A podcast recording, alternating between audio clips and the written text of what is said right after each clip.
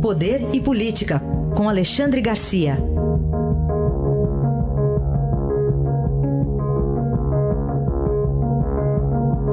Alexandre, bom dia. Bom dia, Heisen. Bom dia, Carolina. Bom dia. Tivemos ontem a decisão do governo de zerar a CID, mas os caminhoneiros mantêm o terceiro dia, terceiro dia já de protestos. Hoje está faltando combustível, por exemplo, para o transporte público no Rio de Janeiro, Alexandre. No transporte público, no transporte aéreo aqui em Brasília, né? o, o, preço de, de produtos agropecuários está subindo, os frigoríficos estão preocupadíssimos com a morte de uh, suínos e aves que estejam em caminhões, com a falta de ração para os criadores, um caos, né? um caos.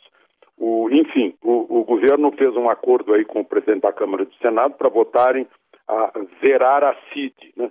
Eu lembro de um debate, vocês devem lembrar também, Garotinho perguntou para Lula, num debate eleitoral, o que é CID. Eu lembro, ele não, não sabia, sabia, né? Ele não sabia. É, e é confuso mesmo, contribuição de intervenção no domínio econômico. Na verdade, é um imposto sobre combustível, né? Estão tirando sobre, sobre o diesel, compensando lá com é, a volta da oneração de folhas que foram desoneradas em algumas atividades.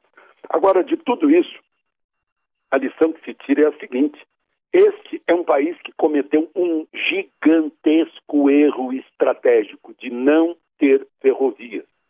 Não temos opção, não temos alternativa se houver uma paralisação nos aeroportos ou se houver uma paralisação nas estradas dos caminhoneiros. Não temos alternativa. Se acontece uma coisa dessa na Europa, a estação ferroviária fica cheia de gente, né? as ferrovias recebem mais cargas. Aqui não temos essa, essa alternativa e ficamos nas mãos de movimento dos caminhoneiros, que tem razão, o diesel está subindo, mas aí é outra lição que a gente tira desse movimento. A gente está vendo a Petrobras, que foi uh, leiloada, que foi privatizada por partidos políticos, que quase quebrou e está se recuperando, né? foi respeitada na sua política de manutenção de preço. Né? Primeiro teve a corrupção, depois uh, teve segurar uh, preço artificial de combustível para reeleger Dilma. Né? Agora não mexeram na administração de Pedro Parente. O governo é que tratou de, de, ah, de mexer em imposto para não mexer na política de preço da Petrobras, que se não quebra. A Petrobras está se recuperando. Então são essas as lições que a gente tira desse caos que ainda não terminou, aliás, está se agravando. É. Aliás, a gente tem bloqueios ainda em diversas estradas aqui na Regis Bittencourt a região de Imbu. Pessoal colocou fogo em pneus ali próximo ao Rodoanel, enfim, diversos. Pois é, isso é, é dano ao patrimônio público. Né? Fica depois, é, derrete o asfalto e aí fica uma valeta atravessando a estrada, né? Tem mais essa. É. Bom, outro assunto que a gente aborda aqui é um dia cheio na justiça. Dá para a gente elencar alguns nomes que estavam ansiosos em relação a decisões que acabaram saindo ontem ou parte delas, né? Coloca na lista aí Azeredo, Maluf, Pimentel, Meurer, mais alguém? É, eu acho que é isso, fora os que estão aí em ser, né? Uhum. É, a S. Neves está esperando, a S. Neves que é maior nome tucano, senadores do MDB importantíssimos, que estão lá esperando também as investigações, está mostrando que a justiça não tem partido, o partido da justiça é a lei. Né? Agora, finalmente o Supremo julga um caso do Lava Jato, mostrando a, a diferença de velocidade entre a primeira instância e a instância suprema. Mas, enfim, está julgando, julgando Maluf, mais uma, uma condenação, eh, agora eh, por eh, falsidade ideológica. Imagina só a falsidade ideológica da empresa dele, dele do irmão Roberto, que, que pagaram mais de 20% da campanha, mas fizeram nota fiscal falsa. Então, está pegando isso em Maluf, que já está em prisão domiciliar por causa da doença, e prisão domiciliar para ele é ficar preso num palácio. Né? É, se não me engano, é Jardim Europa né? que, ele, que ele mora. E. E, bom, tem, tem o Azereto, que é muito, muito importante, é, governador, ex-governador de Minas Gerais, ao mesmo tempo em que entra a quarta denúncia contra o governador petista de Minas Gerais, o, o Pimentel, Fernando Pimentel. Ele já é réu. Então, isso confirma que a justiça tem por partido a lei, mas aí a gente tem que ficar de olho, porque está cheio de gente que mexe com as leis lá dentro do Congresso que quer mexer para enfraquecer isso, né? enfraquecer a Polícia Judiciária, o Ministério Público, os juízes, para quando chegar neles, eles sabem que vai chegar né, e nós torcemos para isso. Temos que ficar de olho aí, através inclusive do voto né, desses, que querem, desses que querem mexer na legislação para diminuir o combate à corrupção. Muito bem.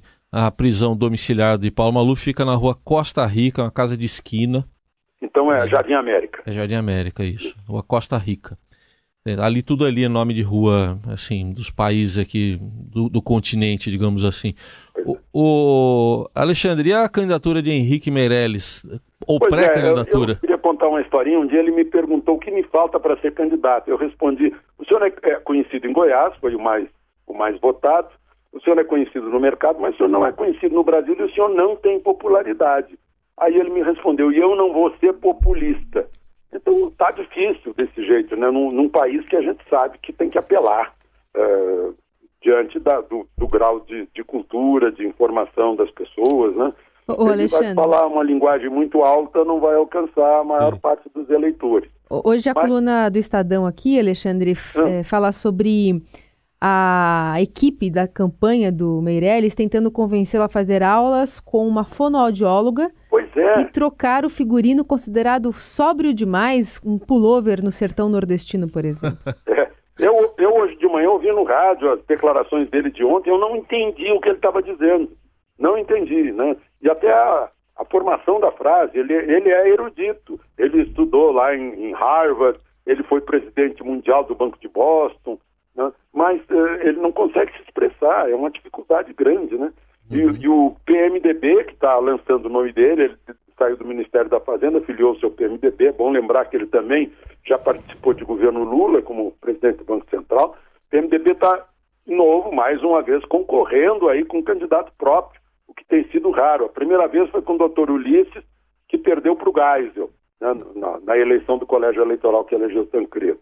Ulisses perdeu para o Geisel, depois o Ulisses veio de novo e, e, e perdeu para o Collor, uh, o Quercia perdeu para o Fernando Henrique. Né? Uh, até agora o PMDB não tem se dado bem com, uh, com um candidato próprio. Vamos ver.